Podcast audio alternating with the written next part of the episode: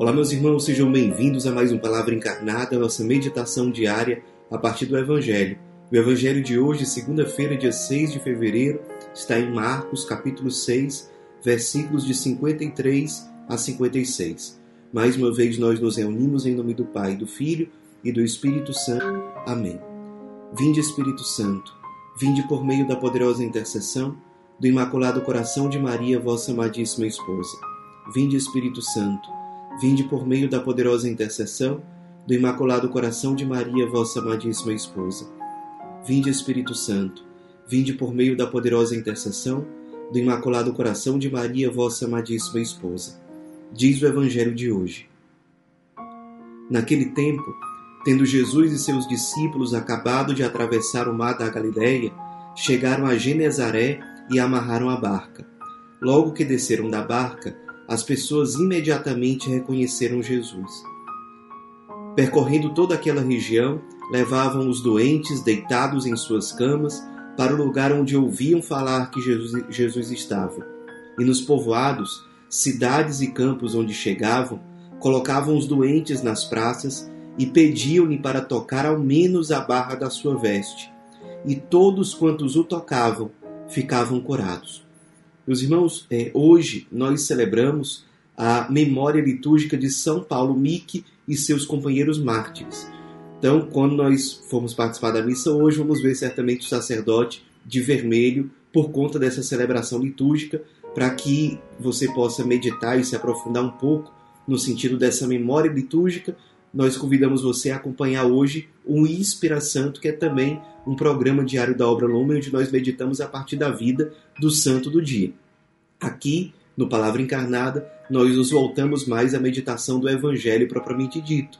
E aqui nós temos é, uma passagem bíblica do Evangelho de Marcos, que nós estamos acompanhando nesse começo do tempo comum, que nos apresenta Jesus atravessando o mar da Galileia e ao chegar do outro lado, que era a região de Genezaré, ele é acolhido por pessoas enfermas ou pessoas que levavam os doentes para o lugar onde Jesus estava, como diz o evangelho de hoje, para pelo menos tocarem no manto ou na orla do manto dele.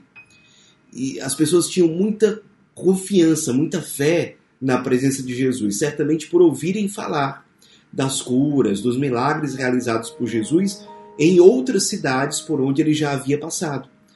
E eu queria propor para nossa meditação hoje o seguinte ponto. Nós, como cristãos, como discípulos de Cristo, somos chamados a ser a presença de Cristo e de Cristo ressuscitado nos lugares onde nós estamos. Nós nos chamamos, nós somos chamados a ser a sermos configurados a Cristo, a sermos a presença dele diante do mundo. E aqui nós vemos algo que é um fruto direto da presença de Cristo na vida das pessoas. Percebam que Jesus ele é recebido por pessoas cheias de expectativa pela chegada dele. E elas tinham uma expectativa porque acreditavam piamente que Jesus poderia ser uma resposta providencial para os sofrimentos que se apresentavam na vida delas. Especialmente sofrimentos, aqui nesse caso, que se manifestavam por meio de doenças, por meio de enfermidades.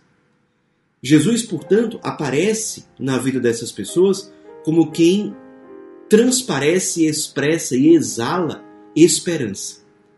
As pessoas em situações muito difíceis, doentes que não, não podiam nem andar, porque eram pessoas que estavam sendo carregadas por outras pessoas. Essas pessoas, diante do anúncio da chegada de Jesus, aquelas pessoas sofridas, aquelas pessoas em situações muito difíceis, elas voltavam a ter um motivo por que confiar, por que esperar. Jesus suscitou esperança de novo na vida dessas pessoas. E eu queria propor para a nossa oração pessoal hoje, para a nossa meditação, o seguinte: nós temos sido uma presença que transborda esperança, que transborda confiança na vida das pessoas, no nosso dia a dia, certamente, nós nos deparamos, sabendo ou não, com pessoas que passam por sofrimentos. Às vezes são sofrimentos explícitos, porque a gente sabe, por exemplo, que aquela pessoa está doente, ou sabe do problema que aquela pessoa está passando. E outras vezes nós estamos diante de pessoas que estão com uma dor muito grande, mas não é uma dor explícita. Nós não sabemos o que está acontecendo realmente na vida daquela pessoa. Então, de forma consciente ou não, nós podemos sim ser a presença do ressuscitado para essas pessoas. E uma presença que, entre outras coisas, traz de volta a esperança.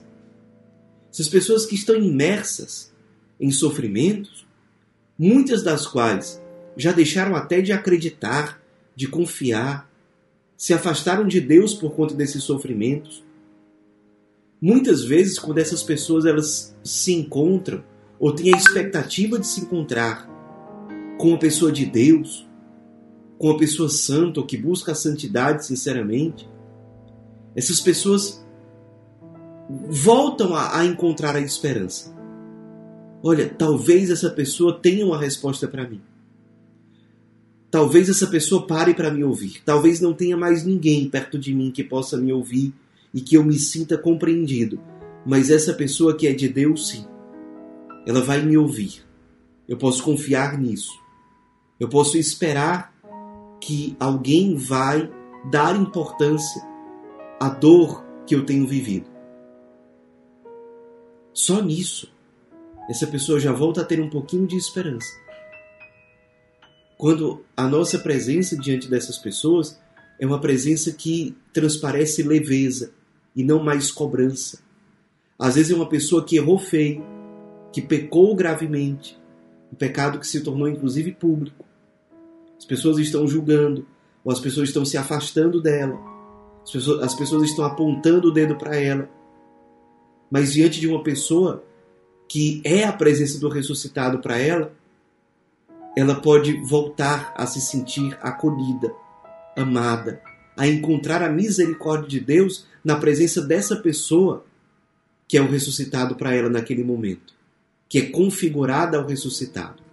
E essa pessoa pode retomar um caminho de conversão, de cura, de salvação, exatamente por encontrar esse acolhimento, essa misericórdia.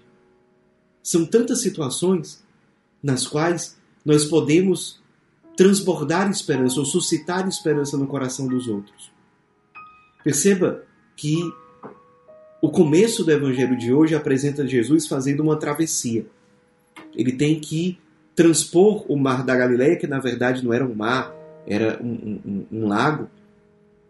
Ele tem que transpor aquilo para chegar ao encontro daquelas pessoas sofridas.